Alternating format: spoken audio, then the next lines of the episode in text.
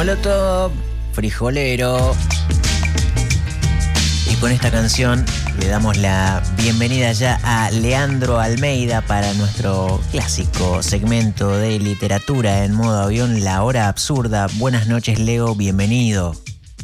Buenas noches, Fidel, ¿cómo va? ¿Cómo va todo? Todo bien por acá, todo tranquilo y por ahí. Ah, muy bien, muy bien. Lo bueno de estar en casa es que puedo estar tomando vino. Así que es como lo mejor. Literatura y vino, perfecto. Perfecto, listo. Copa en mano y eh, en el sillón cual diva. Cual diva, sí, sí, y con gorrito. Cosas que no ve la audiencia, pero hace frío y estoy separado. No, no, la audiencia no lo ve, pero a nosotros acá nos hace las delicias. ¿De qué va el encuentro de hoy? Eh, veníamos, vamos a hacer el recorrido de lo que ya transitamos por la hora absurda. A ver. Eh, en febrero habíamos hablado de, literatura y medios de transporte, ¿te acordás? Sí. Eh, y después que eran todas autoras argentinas. En, marzo habíamos hecho un recorrido por Argentina y por diferentes espacios geográficos de Argentina. Y en abril habíamos visto algunas relaciones entre la literatura y el tango. O sea que estuvimos bastante en Argentina y vamos a seguir ahí, la verdad. Pero como eh, estuvimos hablando mucho de, libros bastante canónicos en los últimos eh, segmentos de La Hora Absurda, eh, me parece que tenemos que salir un poco del canon, que es lo que más me interesa, y, descubrir, literalmente descubrir los libros que, que reuní eh, en esto que después le puse el nombre de La frontera del canon, son libros que descubrí eh, mientras hacía alguna compra, mientras eh, compras digitales, sobre todo, sin poca, sin poco tacto con, el nombre en general. Sin buscarlos. Sí, sí, simplemente aparecieron, me llamaron la atención y, son esos libros que, realmente no, trata de que no salgan de la casa porque, muchos no vuelven para empezar y, porque, porque vuelvo a ellos habitualmente.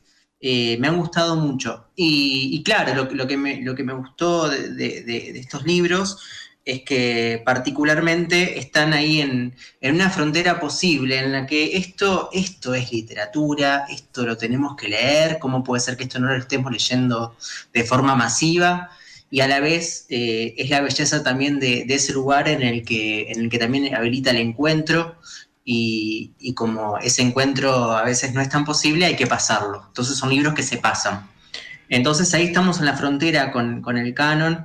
Eh, la verdad que, lo bueno es que tomé este libro de Gloria Ansaldúa para empezar, porque si proponía la frontera, en lugar de frontera terrícola, otro libro del cual vamos a hablar, terrícola del canon, es como mm, raro.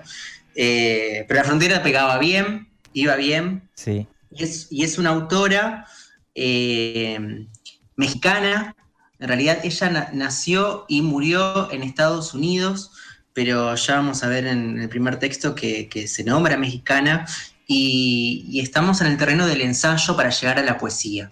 Vamos a leer eh, poesía en el mes de mayo, en la frontera del canon, y, y, en realidad nos vamos a acercar a la poesía a través de, unos ensayos que conforman un libro que se llama Borderlands, la frontera, eh, New Mestiza, y el título ya nos está diciendo varias cosas. Primero que, claramente está esta cuestión de, frijolero, de, habitar entre México y Estados Unidos, un poco en cada lado, eh, y que eso va a atravesar el lenguaje también, y que la frontera significa mucho más eh, en, esta autora en Gloria Ansaldúa, una autora de la cual realmente no tenía registro. Eh, y el libro que tengo en mis manos es una edición de Vocabularia del 2015, una, editorial argentina que, recopila algunos textos de ella, que es muy, muy chiquito, muy, muy lindo. Eh, ¿Podrías hacer una descripción de, cómo es el tomo? Porque es hermoso, medio apaisado. Sí, es, es, apaisado, es, eh, es lo contrario de un libro cotidiano, el lomo no tiene lomo, eh, está simplemente abrochado como, ¿cómo se llama esto? De los pantalones, digamos, el, botón del pantalón. Sí, sí, tiene un nombre más específico, pero digamos, esa, ese es el encuadernado. Y tiene tres textos nada más. Eh, con un, nada, son 38 páginas y poco para texto. Hay la portada, parece la portada de una película, eh, y está la foto de Gloria Saldúa, eh, y dice claramente que es una selección de textos. Eh, y el libro Borderlands es de 1987, ya fue publicada en el 81, y es una académica, vamos a leer ensayos, y por lo tanto cambiamos completamente el tono, eh, el ensayo es una forma de, lo literario también. Obviamente después podemos encontrar ensayos que, que, no tienen una búsqueda estética, eh, sino que son, es, el formato que se elige para, eh, para declamar algunas cuestiones, sobre todo el ensayo periodístico, el ensayo político. Y en este caso, obviamente, como la literatura es política, pero acá particularmente se mezcla entonces lo académico con, con la belleza literaria eh, y con una posición ante el mundo que necesita ser dicha, y eso es la vida en la frontera. Porque la verdad es que si pensamos en la frontera, pensamos en, eh, en eso que, está ahí, que se puede cruzar, en un límite que, se cruza eh, no sin, sin, ciertos problemas, no es tan fácil cruzarlo, y a la vez es invisible, pero para Gloria Saldúa el límite es, es una herida es otra cosa, la frontera es otra cosa. Eh, y entonces eso es lo que vamos a compartir hoy, eh, leyendo a esta mexicana que nació y murió en Estados Unidos, que se llama Gloria Saldúa y que estamos leyendo entonces una selección de textos en este librito de vocabulario que se llama La vida en la frontera. ¿Tenés ganas de leer algo ya? Sí, leamos, leamos eh, parte del ensayo, lo vamos a dividir en dos partes y no lo vamos a leer completo, pero haciendo una búsqueda rápida en internet se puede encontrar. El ensayo, el ensayo se llama Movimiento de Rebeldía y las Culturas que Traicionan. Está publicado en este libro Borderlands que comentaba. Y bueno, hay un poco de Spanglish en algún momento, así que eh, se viene alguna palabra en inglés de vez en cuando. Eh, entonces, Movimientos de Rebeldía y las Culturas que Traicionan de Gloria Ansaldúa. Esos movimientos de rebeldía que tenemos en la sangre nosotros, los mexicanos, surgen como ríos desbocanados en mis venas, y como mi raza que cada cuando deja caer esa esclavitud de obedecer, de callarse y aceptar, en mí está la rebeldía semita de mi carne.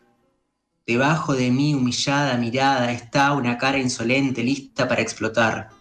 Me costó muy caro mi rebeldía acalambrada con desvelos y dudas, sintiéndome inútil, estúpida e impotente. Me entra una, rabia cuando alguien, sea mi mamá, la iglesia, la cultura de los anglos, me dicen, haz esto, haz eso, sin considerar mis deseos. Repele, habla para atrás. Fui muy hocicona. Era indiferente a muchos valores de mi cultura. No me dejé de los hombres. No fui buena ni obediente pero he crecido. Ya no solo paso toda mi vida votando las costumbres y los valores de mi cultura que me traicionan, también recojo las costumbres que por el tiempo se han probado y las costumbres que respeto a las mujeres. Pero a pesar de mi tolerancia creciente, Fordis chicana, la guerra de independencia, quizá constant. La fuerza de mi rebelión. Guardo un recuerdo muy vivo de una vieja fotografía. Tengo seis años. Estoy de pie entre mi padre y mi madre, la cabeza ladeada hacia la derecha, los dedos de mis pies planos aferrándose al suelo, agarrada a la mano de mi madre. Hasta el día de hoy no estoy segura de dónde encontré la fuerza para abandonar la fuente, la madre, separarme de mi familia, mi tierra, mi gente y todo lo que esa fotografía significaba. Tuve que abandonar el hogar para poder encontrarme a mí misma, encontrar mi propia naturaleza intrínseca, enterrada bajo la personalidad que me había sido impuesta.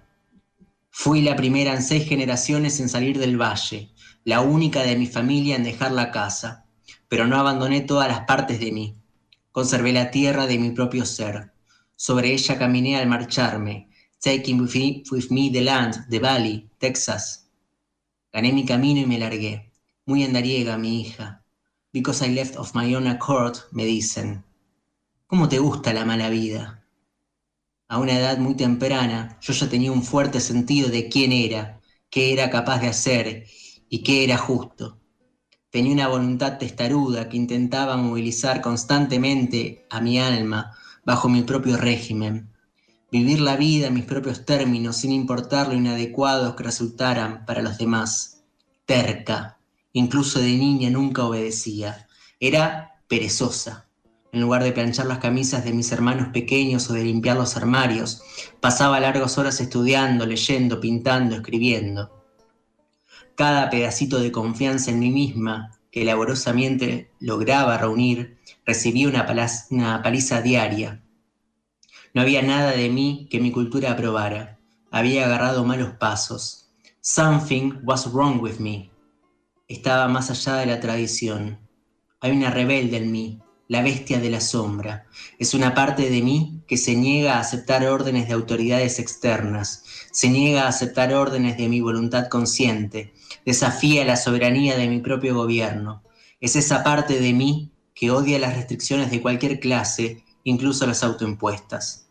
El, al mínimo amago de cualquier otro de limitar mi tiempo y mi espacio, patalea con ambas piernas, se desboca. Estamos leyendo a Gloria Ansaldúa, La vida en la frontera, movimientos de rebeldía y las culturas que traicionan. Habrás notado que había un subtítulo ahí que es La fuerza de mi rebelión, eh, de la cual me quedo con, una parte que, de paso leí bastante mal, que, que dice, cada pedacito de confianza en mí misma que laboriosamente lograba reunir, recibía una paliza diaria y ahí empezamos a definir la frontera porque aparte de, compartir esto que es un texto bastante punk, eh, nos permite adentrarnos en, una poesía que, necesita, es una poesía muy política la que vamos a leer al final de, La Hora Absurda, eh, y, que para poder eh, entenderla en toda su magnitud necesitamos explicar algunas cuestiones. Y las explica en el mismo libro Gloria Saldúa. Y cuando habla de la frontera, entonces habla de, una niña que, que, entiende la confianza como eh, la posibilidad de ser, incluso cuando ser significa eh, algo negado por, su cultura, por su familia, por, eh, por el Estado, por, por la religión porque lo que vamos a descubrir a continuación, aunque ya se empieza a notar, es que eh, la autora eh, es feminista, eh, vive en una tierra, nació y murió en una tierra que, que, la niega, que la niega y que ella misma se define como mexicana, como chicana, y, es, lesbiana. y entonces ahí es como son un montón de cuestiones que, le hacen descubrir que, a ver, ¿qué, está pasando? Si, si realmente yo vivo en la frontera y entonces vivo en el límite, o, la frontera es mi lugar de, vida.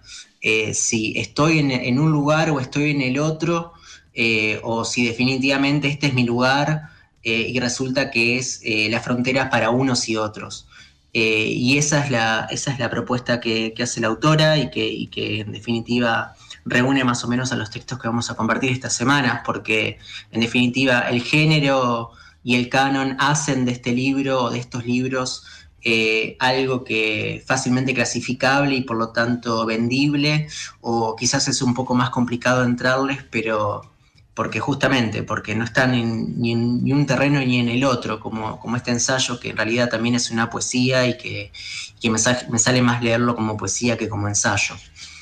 Em, ¿Tenés ganas de que sigamos leyendo? Por favor, te lo estoy pidiendo, pero de rodillas. Bueno, tampoco para tanto, pero eh, busco la página eh, y justamente ahí estamos con, esto que, que puede sonarnos bastante, eh, y que tiene que ver con, la frontera y la casa y un juego de palabras que, vamos a, explicar de, este fragmento que, que le sigue otro. Eh, miedo a ir a casa, homofobia, que forma parte de este texto de Gloria Saldúa que estamos compartiendo. Para las lesbianas de color, la máxima rebelión que pueden emprender contra su cultura nativa es a través de su conducta sexual. La lesbiana va en contra de dos provisiones morales, sexualidad y homosexualidad. siendo lesbiana y creciendo católica, adoctrinada como heterosexual, I made the choice to be queer. Para algunos, esto es genéticamente inherente, o sea, ella definitivamente decidió ser queer. Es un camino interesante que se desliza continuamente dentro y fuera de lo blanco, de lo católico, lo mexicano, lo indígena, los instintos, dentro y fuera de mi cabeza. Conduce a la loquería, los locos. Es una forma de conocimiento, de conocer y de aprender la historia de opresión de nuestra raza. Es una forma de equilibrar, de mitigar la dualidad. En una facultad de Nueva Inglaterra donde enseñé, la presencia de algunas lesbianas provocó el pánico entre las estudiantes y profesoras heterosexuales más conservadoras. Las dos estudiantes y nosotras, dos profesoras lesbianas, nos reunimos con ellas para discutir sus miedos. Una de las estudiantes dijo, creía que homofobia significaba miedo a volver a casa tras la residencia universitaria. Y yo pensé, qué apto, miedo a volver a casa y no ser aceptada, Tememos ser abandonadas por la madre, la cultura, la raza, ser rechazadas, culpadas, dañadas. La mayoría pensamos inconscientemente que si revelamos este aspecto inaceptable de nosotros, nuestra madre, cultura, raza, nos rechazará totalmente. Para evitar el rechazo, algunas de nosotras nos ajustamos a los valores de la cultura, relegamos las partes inaceptables a las sombras, lo que deja solamente un miedo que seremos descubiertas y que la bestia de la sombra se escapará de su jaula. Algunas de nosotras tomamos otra ruta. Intentamos hacernos conscientes de la bestia de la sombra, enfrentarnos a la lujuria sexual y a la lujuria por el poder y la destrucción que vemos en su rostro, discernir de entre sus rasgos la sombra que el orden reinante de los varones heterosexuales proyecta sobre nuestra bestia.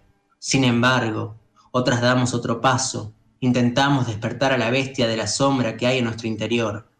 No muchas saltan de alegría ante la posibilidad de enfrentarse en el espejo con la bestia de la sombra sin acobardarse ante sus ojos de serpiente sin párpados, su fría y húmeda mano de almeja que nos arrastra bajo tierra, los colmillos obstruidos y ceseando. ¿Cómo poner alas a esta particular serpiente? Pero algunas de nosotras hemos tenido suerte.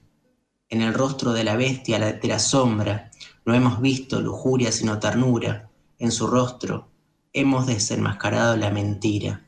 Entonces acá habla de enfrentarse a la bestia de la sombra, no solamente la sombra impuesta, sino también la sombra eh, autoimpuesta que, necesitamos deconstruir, lo que, lo que ahora llamamos tan fácilmente como deconstruir.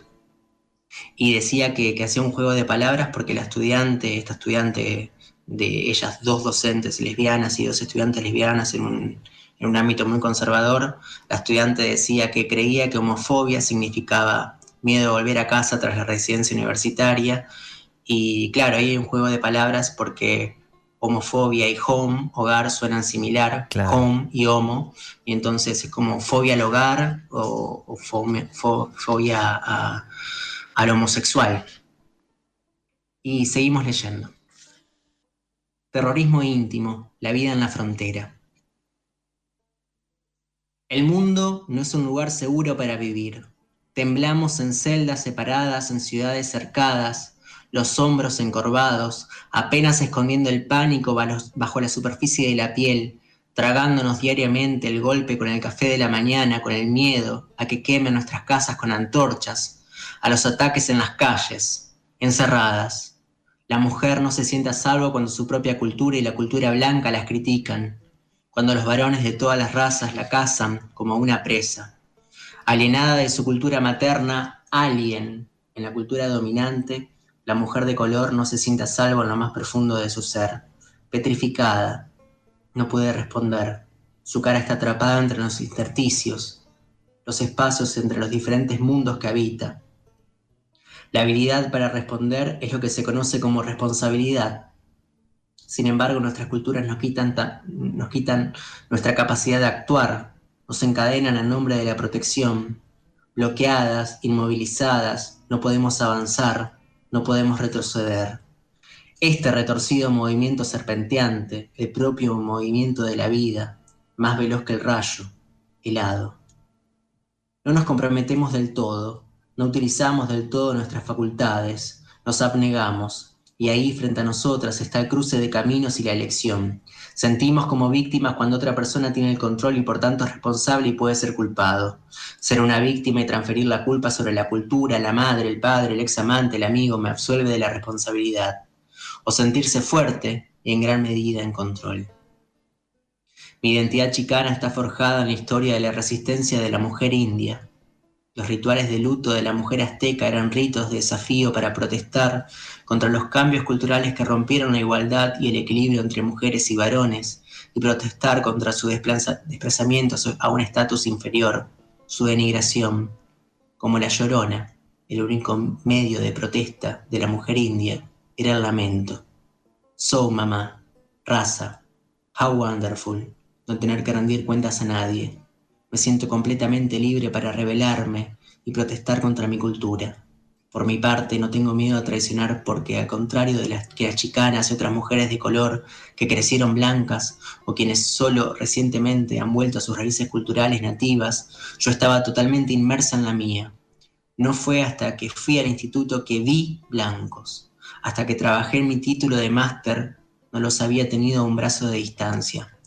Estaba totalmente inmersa en lo mexicano, un rural, rústico, aislado mexicanismo. Para separarme de mi cultura y de mi familia, tuve que sentirme suficientemente competente ahí afuera y lo bastante segura por dentro para vivir la vida por mí misma. Sin embargo, cuando dejé mi casa no perdí el contacto con mis orígenes, porque lo mexicano forma parte de mí. Soy una tortuga, allá donde voy llevo mi hogar en mi espalda.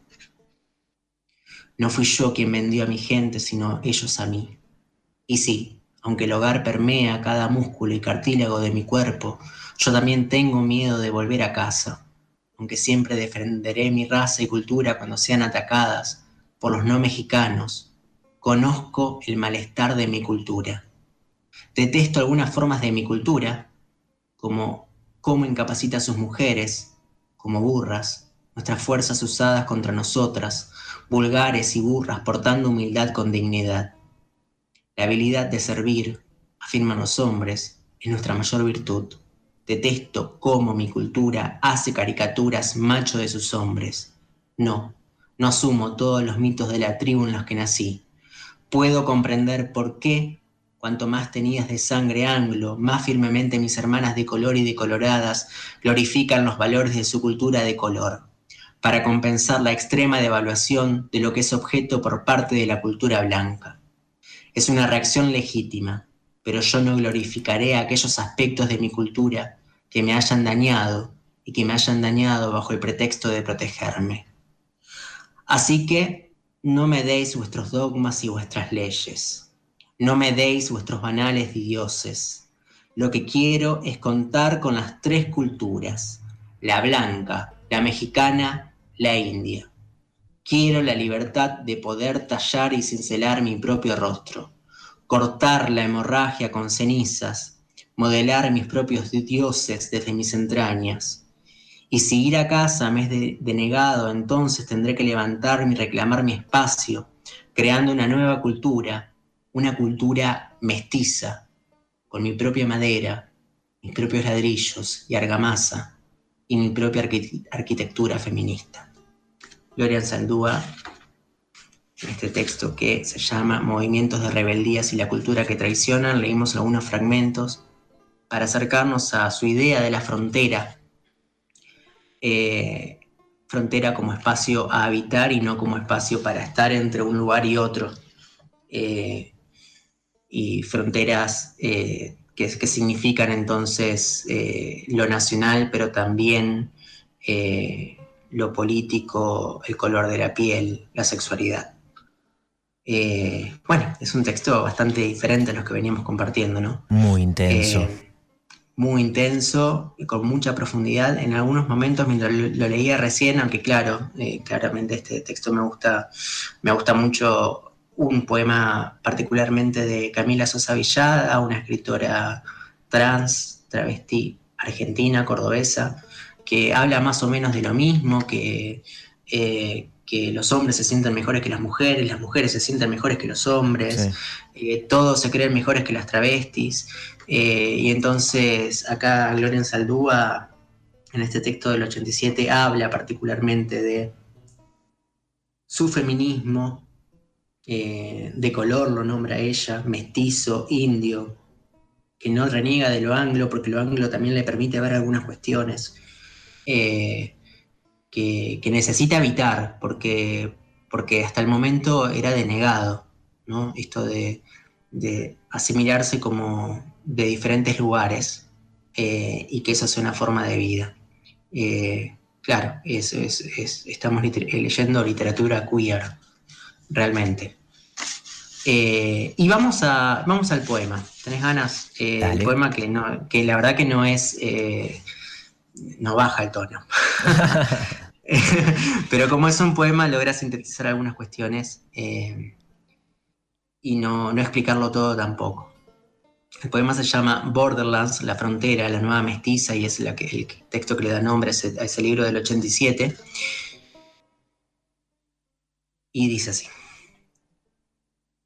Vivir en la frontera significa que tú no eres ni hispana, hispana, india, negra, española, ni gabacha. Eres mestiza, mulata, híbrida, atrapada en el fuego cruzado entre los bandos, mientras llevas las cinco razas sobre tu espalda, sin saber para qué lado volverte, de cuál correr. Vivir en la frontera significa saber que la India en ti, traicionada por 500 años, ya no te está hablando, que las mexicanas te llaman rajetas, que negar al anglo dentro tuyo es tan malo como haber negado a la India o a la negra. Cuando vives en la frontera, la gente camina a través tuyo, el viento roba tu voz, eres una burra, güey, un chivo expiatorio, anunciadora de, de una nueva raza, mitad y mitad, tanto mujer como hombre, ninguno, un nuevo género.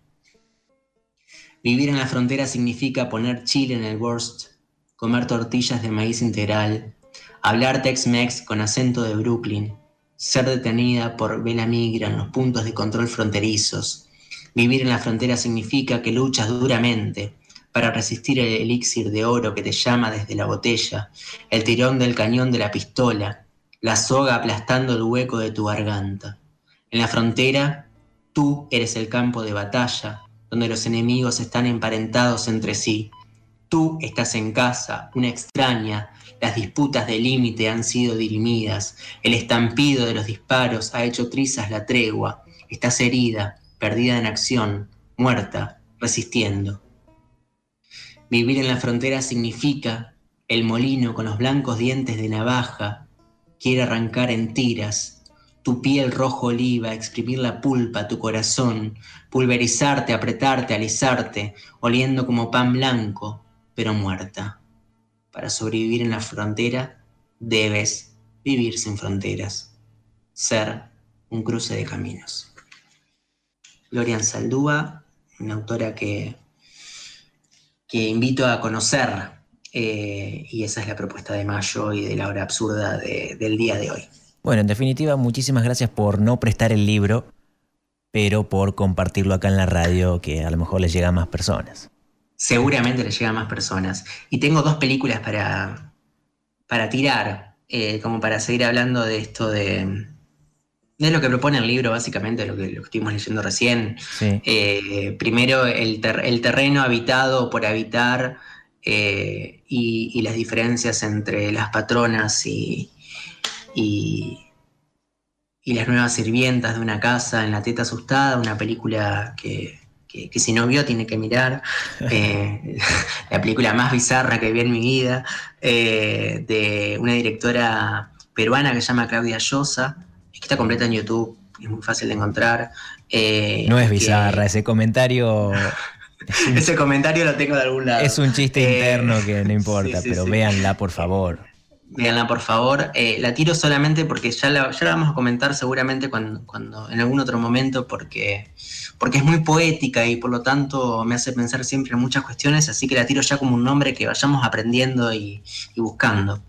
Y después hablaba de, de, la forma de expresarse que tienen las indias cuando, cuando ya nadie las escucha.